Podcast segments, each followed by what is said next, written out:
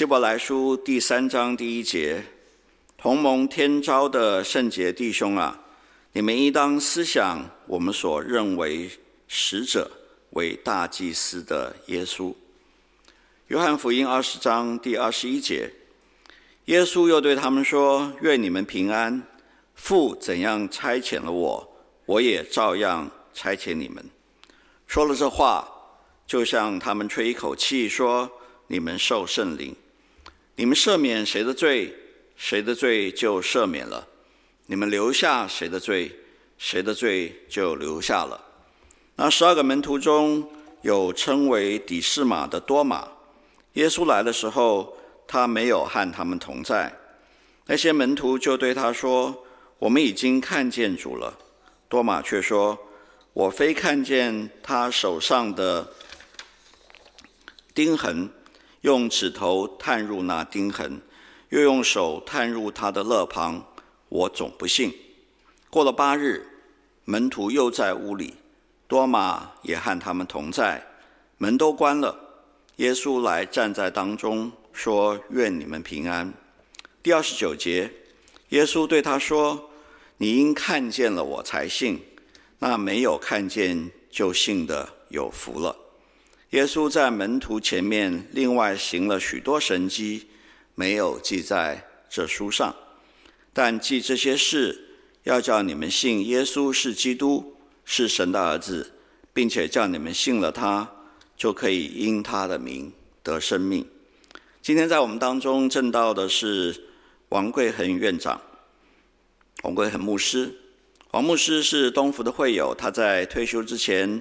曾经担任在西班牙的欧华神学院的院长。今天贵恒牧师所证道的题目是念主恩，请王牧师。呃，弟兄姊妹平安，很感恩，在这个二零二二年的十二月十八号，特别是圣诞节前的一周，我们可以一同在这里敬拜主。大概。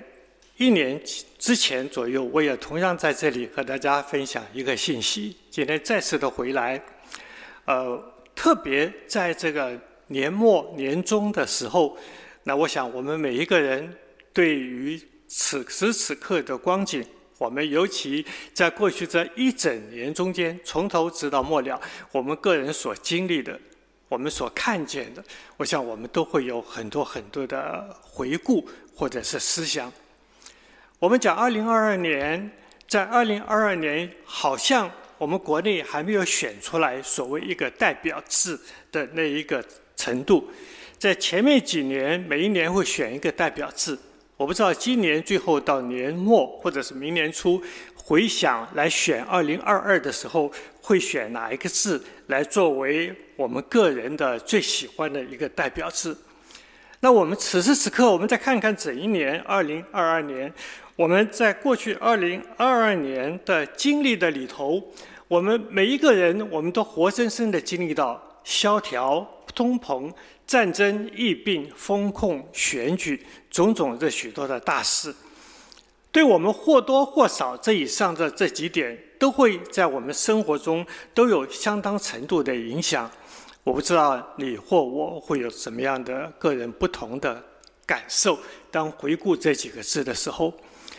呃，我自己跟我的妻子，我们对于疫病这一个事啊，我们是非常非常的小心，极为小心。这三年来，努力的尽量不要被病毒所碰到。呃，但是话说回来，无论怎么样努力，天算人算，最后还是得了疫病啊。那我们在美国有一点点的时间，在八月底。不知道为什么，我就先一天比我太太先一天就觉得不对，然后一验果然是阳性，我太太隔了一天也是阳性。那好在在那里呃拿药非常的快，我们立刻电话跟医生讲，两个小时之后就在药房就拿到了药，所以我们很快大概五天、四天、五天左右就恢复了正常，但那个中间稍稍有一点点的发烧的起伏，有一点点的不舒服，呃，事后还有一点咳嗽，但总之是过去的很快。但是我们同样的看到我们周遭很多的人，就未必每个人都是如此。有的人他的病情就一下子就一蹶不振，就一下子是。衍生出很多其他的身体的状况出来，那家人男女老少很多人亲人都为了这一个人而有很大很大的担心。我们在国内两千四百万人口，号称说有一千六百万人已经染过疫，那如果黑数加在内，搞不好会有两千万人得过这个疫病，这也是一个我不知道应该说是一个。呃，可怕的数字或者是一个可喜的数字，对不对？看你从哪个角度去看，总之对我们的生活，每一个人的一切产生了很大很大的影响。那我们现在要问的是，到二零二二年，我们马上就要结束了，我们所看到的疫情是不是真正就平息下去呢？我相信，我们看，如果最近这些天的新闻，看到中国大陆的状况，我们就不免仍然会忧心忡忡，因为对岸所发生的事，不久之后对我们这里一定产生某些的影响。那疫情，我们不敢说已经结束了。台湾就算没有中国大陆的影响，我们会不会再一波的会起来呢？我们也不知道。所以对我们来讲，我们还有个未知数，一个问号。我们不能掉以轻心。那同样呢，大家要问的，也就是说，我们回头在，我们回头在更早的。我们在二零二三年，我们要问我们的生活究竟什么时候回归正常？所谓的回归正常，就是回到我们在二零二零年之前我们的生活方式。我们要上班，要出游，要旅游，要干嘛？要上餐馆，要去电影院，我们可以很自由的。我们要来教会，也不用很多的担心。特别一些年长的人，我们或许更不用彼此戴着口罩。戴口罩，今天我们都习惯了，但是。如果你要一连着一整天都戴着口罩，终归你还是有一些的不舒服嘛。那我们要问，我们什么时候会回归正常？我们不知道。我们再回想了，刚才二零二二年我们经过的那些通货膨胀，经过那些的战争，经眼前所看到的这些许多的问题，我们会问：我们这个世界上真的会有平安吗？真的会有平安吗？这个平安对我们真的觉得何等的重要呢？所以，我们同样在许多的思想的里头，我们特别看到《希伯来书》三章一节，短短的一节，这里告诉我们说：“同盟天朝的圣洁弟兄啊，你们应当思想我们所认为死者为大祭司的耶稣。”这句话，第一个前面就是把我们每一个信主的人都高抬到个地位。我们蒙了天召，蒙了神的呼召，蒙了神的拣选，我们被算为圣洁，我们成为圣洁的是这样子的形态、这样的身份和资格，我们是何等的好啊！那这里就说，我们有这样的好处，我这样的地位，这样的身份，有这样的一个与众不同的、特殊的我们这样的资格。我们应当如何呢？我们应当思想我们所认为死者为大祭司的耶稣。那这里又说说的是什么呢？思想 （remember） 在中文简单的讲就是纪念，就是回想，就是牢记。我们更多的可以考虑说，我们用牢记这个词，我们更多的要牢牢的记住。那一个呼召我们，把恩典给我们，让我们成为圣洁，让我们被算为圣洁，取得这样资格的，这是谁呢？是我们的主。所以我们要饮水思源，要纪念我们施恩给我们的主。我们就从几个方向来思想，在我们一生里头，我们的主究竟哪些方向给我们那些奇大无比的恩典？第一。我这里说的是，他在我们的生命中赐下救赎，赐下救赎，救赎我们都知道是什么样的意思。那么以弗所书在一章里头三到四节里就讲说：愿颂赞归于我们主耶稣基督的父神，他在基督里曾赐给我们天上各样属灵的福气，就如神从创立世界以前，在基督里拣选了我们，使我们在他面前成为圣洁，无有瑕疵。后面五到七节里，那里说，借着耶稣基督的儿子的名分，这恩典是他爱爱子里所赐给我们的。我们借着爱子的血得蒙救赎，过犯得以赦免，乃是照他丰富的恩典。这一部分的真理，我们每个老基督徒都非常的熟，都非常清楚。我这里所要提的，只是说，整个以弗所书在这一段一章三到十四节里面，这一个字在基督里，在英文叫做 “in him”，在他里面，在基督里。前面以弗所书从我刚才读的这几节经文里，他有说在耶稣基督里，他有说在啊，在他爱子里，他有说在耶稣里。如果再往后面读，都有类似的话。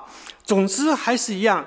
同样的字就是在基督里，in him，这是说什么呢？就是说借着他，因着他，借着他，因着他。所以我们如果回到第五节，去看借着耶稣基督的儿子的名分，因着耶稣基督我们的儿子的名分，这恩典是他在爱子里，也是在耶稣基督里，对不对？这个恩典是因为他借着他。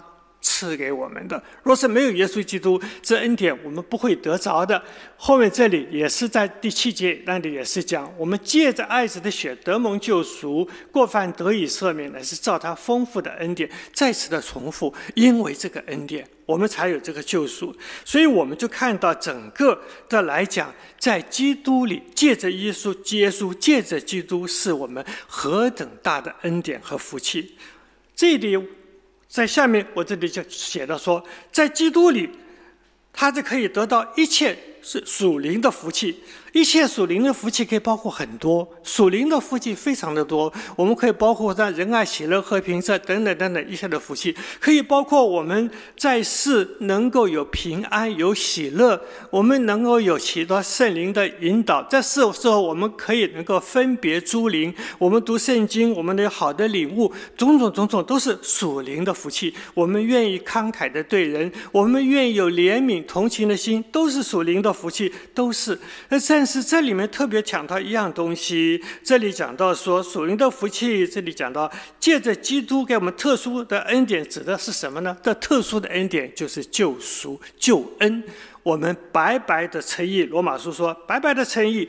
罗马书六章二十三节说，在我们的主耶稣基督里乃是永生，我们因为信他，借着他，我们就得到永生。这是属灵福气中最宝贵、最重要的一项。同样的，在新约里，整本的新约都是指出一样：今世的救恩其实是神在永恒里的拣选，没有一个人可以靠着肉体、靠着行为、靠着自己因此而得救。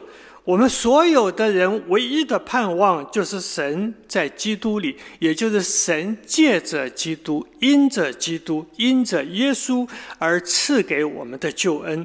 这是整个圣经给我们看到最宝贵的礼物。约翰福音三章十六节，我们很熟悉的经文：神爱世人，甚至将他的独生子赐给他们，叫一切信他的，不至灭亡，反得永生。这个道理我们都。那同样的，约翰的福音一章十二节这里说：“凡接待他的，就是信他名的人，他就赐他们权柄，做神的儿女。做神的儿女是一个权柄。”不是一个谁谁谁，这个任何人都可以成为神的儿女，是一个权柄，一个特殊所赐下来的。这赐下来的条件是什么？就是前面所讲的，接待他的就信他名的人，信他的名就是接待他的，接待他的也就信他的名。那接待就是接受，英文是 receive。简单说，我们就是心里开放，心里来接纳，来接受。那我很喜欢这一张的照片啊，很多人很肯定看过这个电影《Ben Hur》啊，这个宾汉。这里面看到什么？这男主角 Charles Heston 那时候变成奴隶，对不对？在船上，这个脚链被卡卡这个绑住，然后在那奴隶在划船，风吹雨打，他们就是拼命的划。万一有海难，他们是一定是葬身海底。但就是这样子的，完全没有自由，没有个人的任何的一切，完全是这样子。他的生命，他的一切都是属于他的主人的。但是，因为他和在后面的一个海难跟后面的战争中，他救了那一个护民官，结果这护民官是如何认他为继子，赐给他继子的身份。他一得到那个身份之后，他自由了。他不但自由，他得以接受那个护民官一切的身家财产跟权柄，把那一个带着权柄的戒指也套套在他的手上。他的身份就完全不同了，他就跟他以前就做奴隶的身份就彻底的转换了。我们基督徒不也是这样吗？我所以也因此，我们就可以思想到，如果我们每一个做基督徒，我们常常会牢牢记住。我们过去是奴隶，我们过去是该死的人，我们过去被罪所捆绑的。我们在神的眼中，我们是当死的人。但是今天，当我们信了耶稣之后，我们有得到儿儿子的身份，我们身份就转换了，我们就完全不一样了。我们得到那属灵的福气，得到那永生，得到救恩，我们的资格地位还被算为圣洁。其实我们一点都不够圣洁，对不对？离圣洁差得很远。但是我们都得到这些了。我们的身份完全的转换了。我们如果常常记住我们身份的转换，现在是新的身份，不再是旧的身份的时候，我们的行事为人就能够与蒙的恩相称了。我多年前在北美牧会。有一个弟兄非常的优秀，他夫妻两个人都是大陆背景的，都是读理工科的。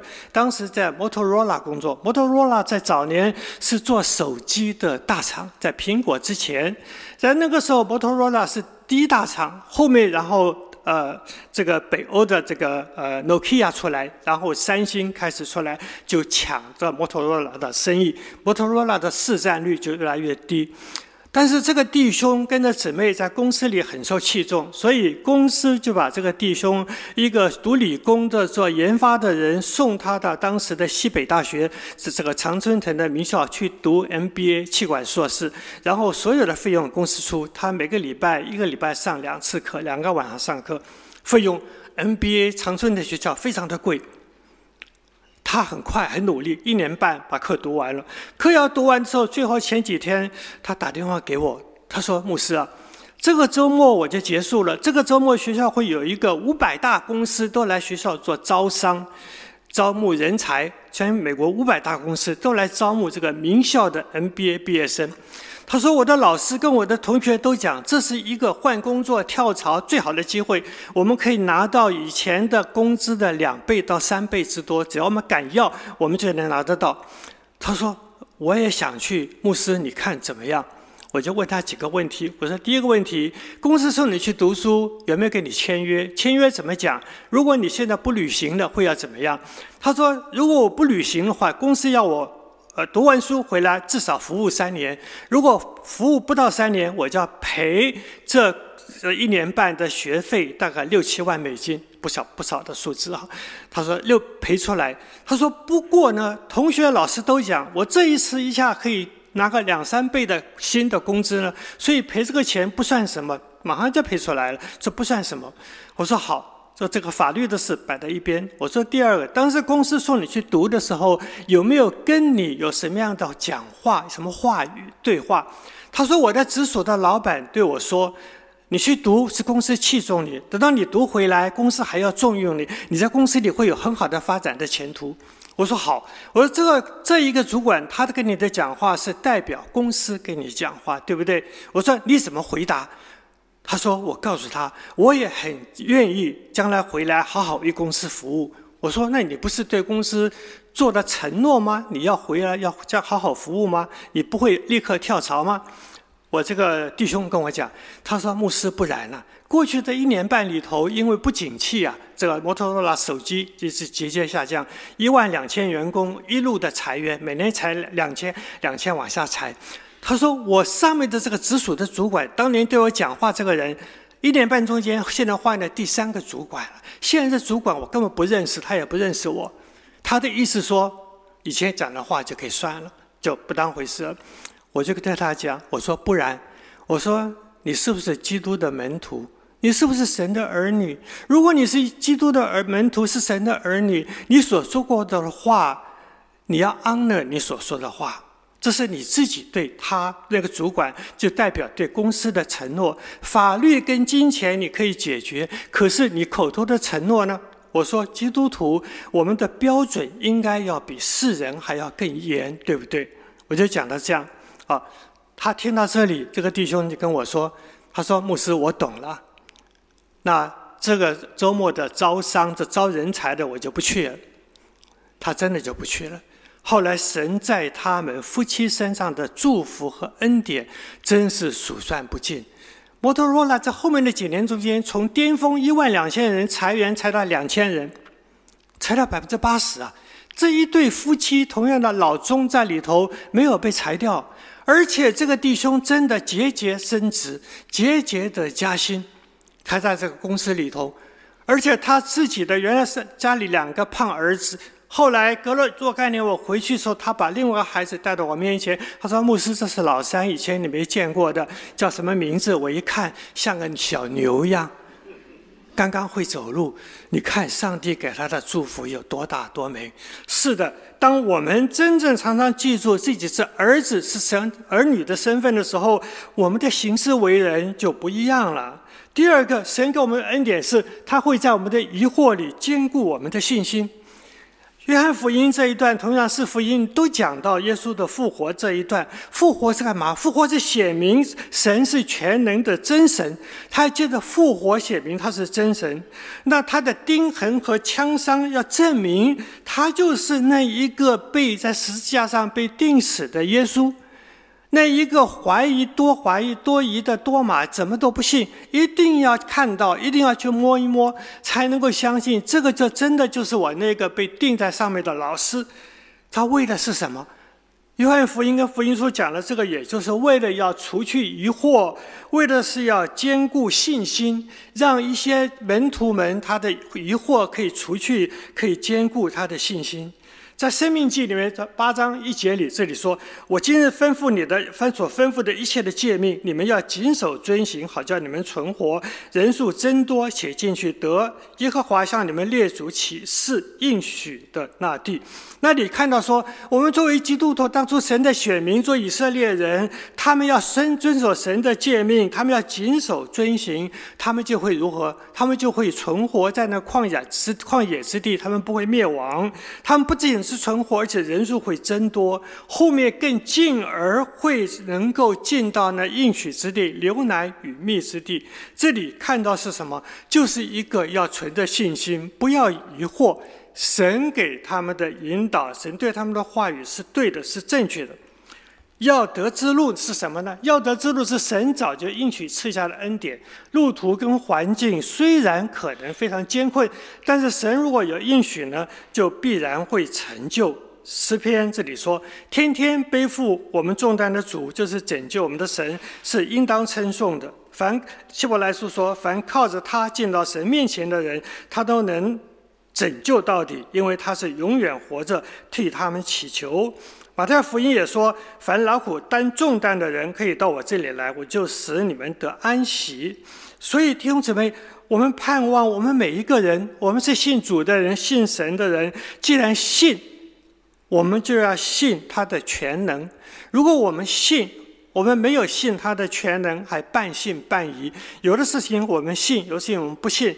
碰到一点困难，碰到我们不知道怎么办的时候，我们的信心就打很大的折扣，我们就不是完全的信，对不对？你既然要信，就要信他的全能。神是全能全知、无所不在、无所不能的。神是能使你复活的。他如果能叫人使你复活，他自己可以使你复活。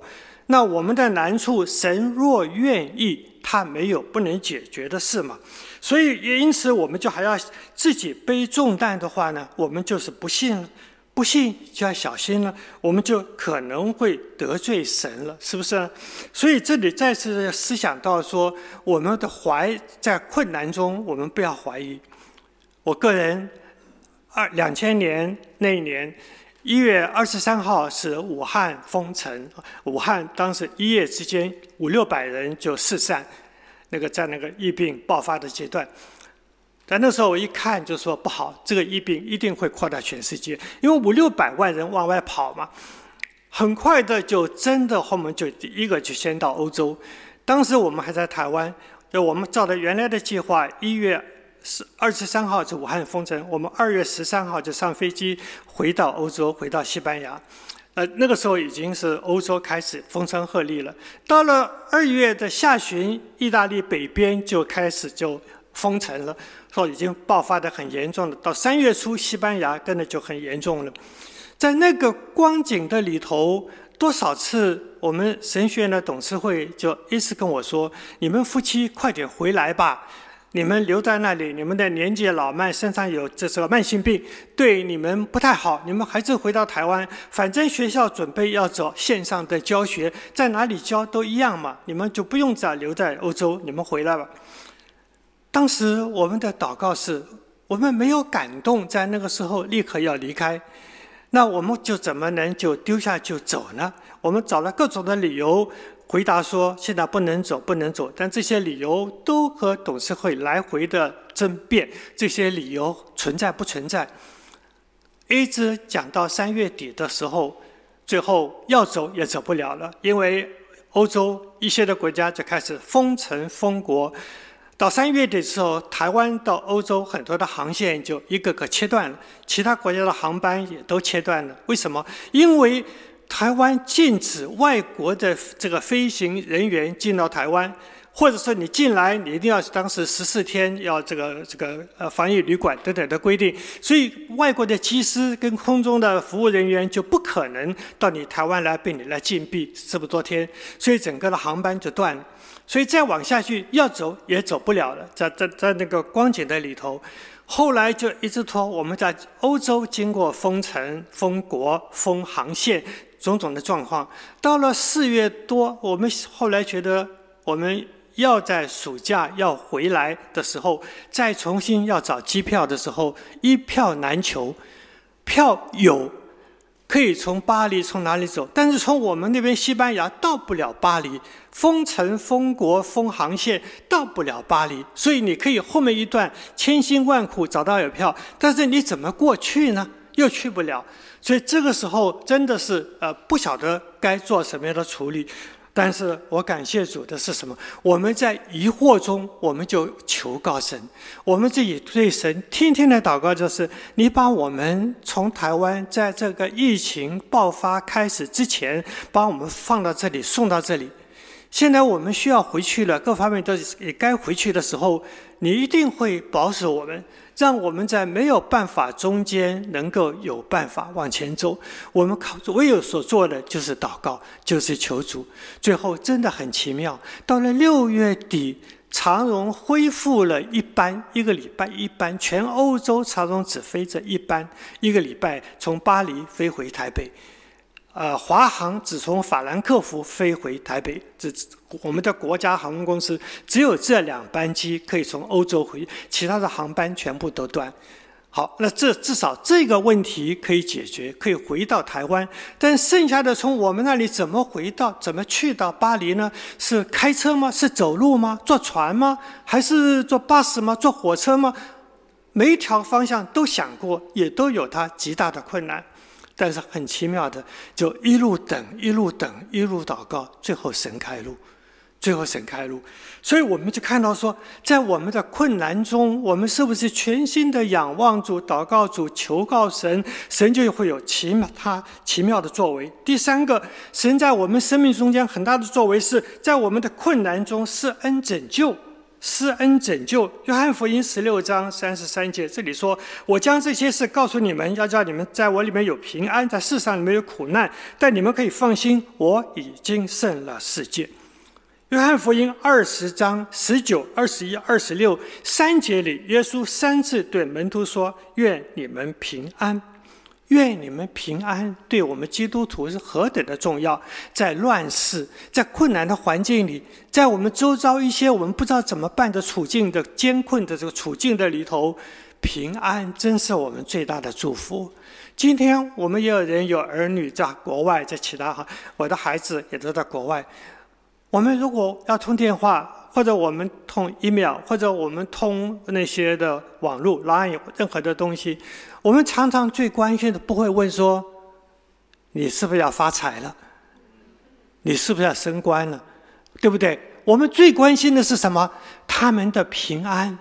基督徒对基督徒也是这样，我们对我们的亲人一样，我们最关心的是平安。弟兄姊妹，平安是我们最宝贵、最宝贵的礼物。耶稣三次对门徒说：“愿你们平安。”是何等重要的信息！在困难艰苦的环境中。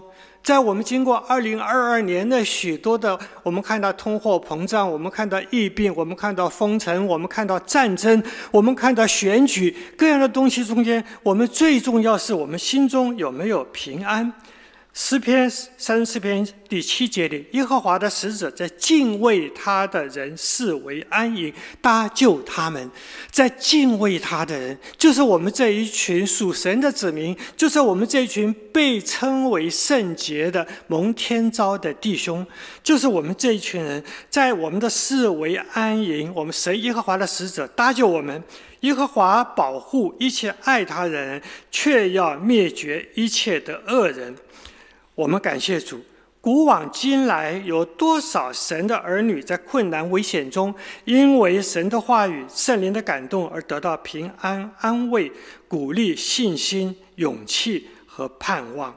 我们的神是昨日拯救、现在拯救、未来还要拯救的主。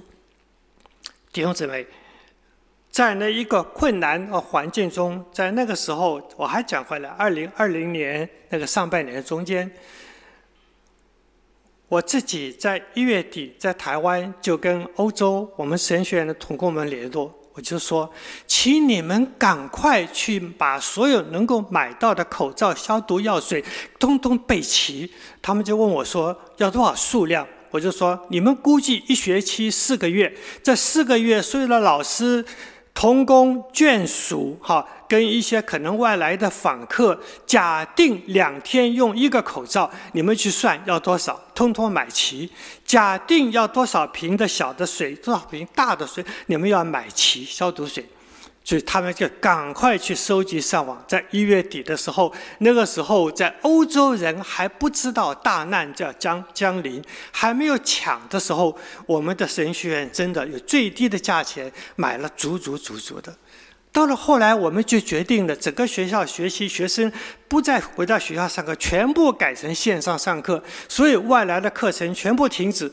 教室里通通没有人，宿舍没有人了。我们所有这些东西都多了，多了，我们就把它一半以上全部捐送到当地的医院，因为医院非常可怜。当当地的医院，这不管哈政府也好和机构好，开始发现口罩、药、消毒药品的重要的时候，早就缺货了，早就价钱涨了十倍到一百倍之多，很多被中国人囤在家里，一个车库里满满满都是。你价钱被炒上去了十倍、百倍之多，那个时候我们手上有多的不得了，一半以上全部白白的捐赠、捐赠出去。可是说回来了，我的我们在西班牙，我的儿女在美国两个地方，儿女在美国，美国到三月到四月初的时候，美国还不相信口罩有用，因为美国的总统、美国的 CDC 都讲口罩不重要，用各种的话讲啊，没有关系。用各种的，所以美国的一般百姓、美国人不会去买口罩。我的儿女，我们百般跟他们讲，你们要准备口罩、口罩、口罩，讲了很多，他们意思一下来应付我们这老爹老妈的要求，备了一点。到后来很快就发现不够，不够怎么办？美国买不到，网上买不到，我们也买不到，欧洲也买不到。告诉各位，神的预备何等的奇妙！我有一个。以前在社会工职场工作的同事，是我以前在大学里比我低很多届的一个学妹，小学妹。当年在我的公司里一一段时间的服务，后来她就出去自己做贸易。二三十年，她做了贸易，都是做跟欧洲线的贸易。她不知道为什么跟我有三十年没有联络。我也不知道他的如何，他也不知道我如何，他不晓得怎么样从别人口中知道我人在欧洲。那个时候欧洲，他就很担心，他就回头要到了我的 email，就发给我，就问我说：“你在那边很情况很不好吧？会不会欠口罩啊，或者其他的药医疗用品？他说我是专门做欧洲线的，我在我在这个宁波，我在浙江，我有两个工厂是我固定发货的工厂，我北京帮人运了一些东西运到欧洲去，你要不要我帮你运了来，帮你从中国大陆调货，立刻空运，让到到你欧洲给你？我我刚刚说，我们的学校有足够的，我们够了。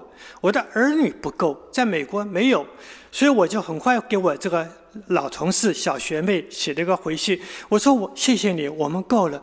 如果你能够拿到，可不可以寄给我的儿子跟女儿在美国的两个地方，帮我们各寄一箱去？K，他告诉我 KN 九五跟一般的医疗用。我说你给帮我每一个人各寄两百个，好不好？啊，多少钱？你一定要算给我，我回头再补给你。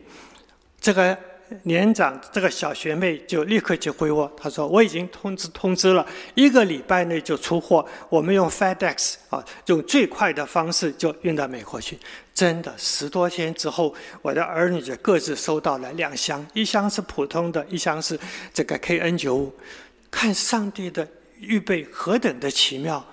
我从来没有想到，三十年不见不知任何情况的一个当年的年轻的同事，居然在这个时候，他跳出来说：“我知道你在欧洲，我知道你那边缺口罩、缺这些物资，我可以有个办法为你预备。”上帝的预备何等的奇妙！上帝在我们的需要上真的会有丰富的供应。出埃及的时候，以色列人当时他们在旷野地有马那、有水、有云柱、火柱的预备。那同样的，在这些预备之这个以外，我们也就知道啊，那。我们这些的预备是说看起来是物质的预备，生活上的需要需要的预备。但是弟兄姊妹，我们一个做基督徒，或我们做一个今天在一个困难中的人，有时候我们的需要是更大的不同的。在这里，约翰福音二十章就让我们看到，二十章二十二节说，说了这话，就像他们啊，就像他们吹了一口气。说你们受圣灵，这里看到圣灵由我们的神特别来赐下，对不对？圣灵是要干嘛？圣灵是要做主工的。圣灵在约翰福音二十章二十一节的记载，圣灵是要因为要差遣他们，所以神就把圣灵赐给他们，帮助他们做主工的。圣灵的功用可以帮助我们认识真理。圣灵的功用有很多，包括赐给我们人可以安慰、感动、引导、祷告等等等等很多的功。功能，所以圣灵对我们每个基督徒是非常非常的重要。物质的供应、物质的需要固然很重要，但是从属灵的角度、生命的角度讲，圣灵就更为宝贵了。那同样的呢，神的同在，在约翰福音二十章二十四节里，那里说，耶稣跟门徒啊，除了多马以外。前面讲啊，与他们同在，二十四节就已经同在。那个时候多马不在，对不对？等到二十六节里就说，过了八天，多马这次来了，和门徒同在，耶稣来站在他们当中。其实我们有理由相信，这一次耶稣的来就专为了多马而来的。隔了八天，为了他来了，为了为什么？要让多马真正的看一看他的枪伤。他的钉痕，让一这个多疑的多马的疑惑就可以拿掉。这是什么？这是神的同在，亲自来与他们同在。所以神的同在何等的宝贵啊！有神的同在如何呢？有神的同在就是如此，我们平淡的生活会变得有趣，枯干的心灵会得到滋润，软弱的身心会得到力量，灰心失望里面会看到希望。神在我们今天每个基督徒，神的同在给我们最好的一个明白的一个显现，就是给我们一个教会。教会就是有神的同在，教会是神的家，是圣徒的家，你我的家。这一个家里头，我们就会有家的温暖，家的平安，我们就会有神的保护，我们就会有亲情，彼此的亲情。我跟很多人，很多人都讲。我说，一个教会中间如果有爱，弟兄姊妹中间有那横向的爱，很美好的关系的时候，我们的弟兄姊妹的关系常常会胜过于我们骨肉之亲的亲情，对不对？我们很多时候，我们亲生的骨肉同胞可能分散在世界各地的角落，你要聚也不容易。难得要聚在一起的时候，很多事情你要从头说起，要怎么样说呢？并不见得容易，再加上因为长久的分开，生活习惯的不同，价值观的不同，如果还有信仰的不同，你真正的骨肉至亲未必一定能够水乳交融。但是我们教会的弟兄姊妹就不一样，我们既然如果都是家内的人，是主内的一家，是家内的人，我们就应当如何呢？我们就应当祸福与共，苦乐同担，不分彼此，切实相爱。补上破口，放下自己。同样的，我们应该有责任，把屋子外的人、家以外的人带进家里头，一同来享受有主同在的喜乐。有主的同在，就是天堂。有主同在的地方，有主的地方就有保护啊！这个，我想我们一定会有这样的经历。我们自己肉身的经历，我们心灵里的经历，我们很多信主的弟兄姊妹，我们在过去的年日，我们都数算不尽这样的事。第五个重大的是，这个给我们的恩典是，他在我们的道路上指引方向。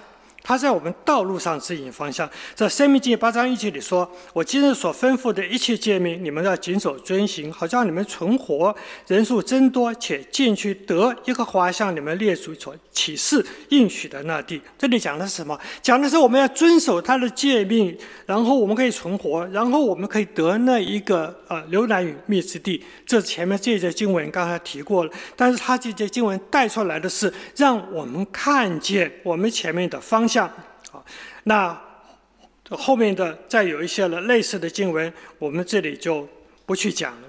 在约翰福音的二十章二十一节里，这我们就看到说，耶稣又对他们说：“啊，愿你们平安！父怎样差遣了我，我也怎样照样差遣你们。”后面耶稣就三次对彼得说：“你要牧养我的羊。”那这个，然后在十八到二十二节里两次的告诉彼得：“你跟从我吧。”所以你跟从我吧，你要牧养我的羊，这都是耶稣对彼得清清楚楚的交代，指引他前面所当行的道路。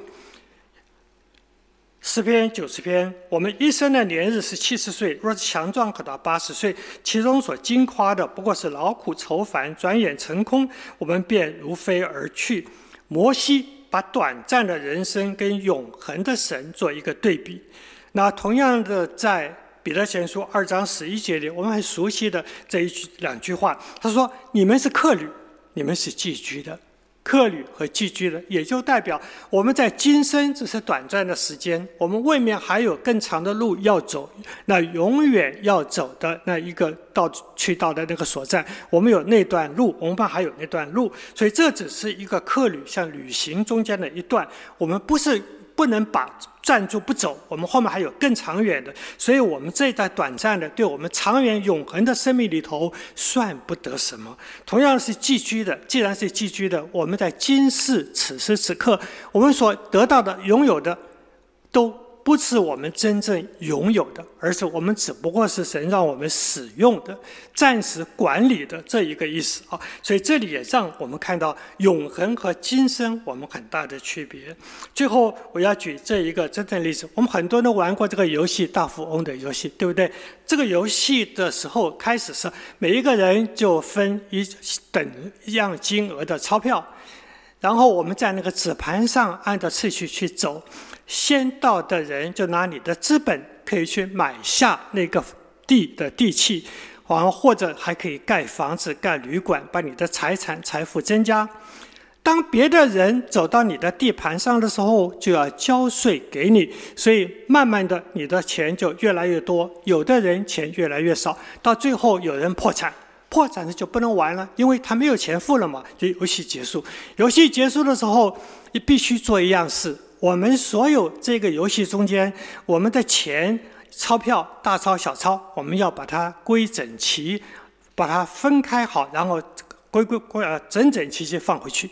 我们所有的这个房契、地契，所有的旅馆、房子一栋一栋，我们要放回原位置，整整齐齐。这些不放好，我们下次就无法开始玩这个游戏。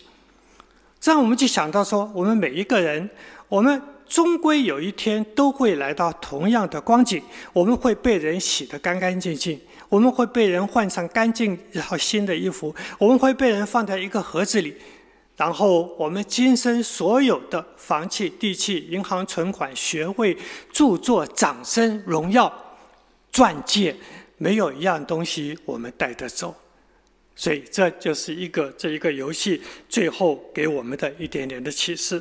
我们最后来思想，他说，在岁末感恩的时候，我们需要有什么样的行动来作为我们未来的目标呢？我这里只是提出几点啊。第一个，遵守主道，爱神爱人，安静等候，盼望主来，积极见证，广传福音，认真侍奉，建造教会。我们一起祷告。天父，我们向你仰望，谢谢你整年度给我们的恩典。主啊，你的恩典其实我们数算不尽。我们回顾过去的多个年日，你都同样给我们那丰富无比的恩典。主啊，愿我们在常常在我们生命里，我们纪念你给我们的恩典，纪念我们从从你那里领受的恩典，特别是那白白的救恩。愿主你。光照、提醒、帮助我们，让我们在未来的年日，我们能够更紧紧地跟随你，在各样的事上为主做美好的见证。愿你祝福我们的教会，祝福每一位信徒，让我们在明年新的开始，我们能够更多的得着你的恩典，也让我们在你的面前立志，让我们成为一个更讨你喜悦的人。感谢祷告，奉告主耶稣基督宝贵的名，阿门。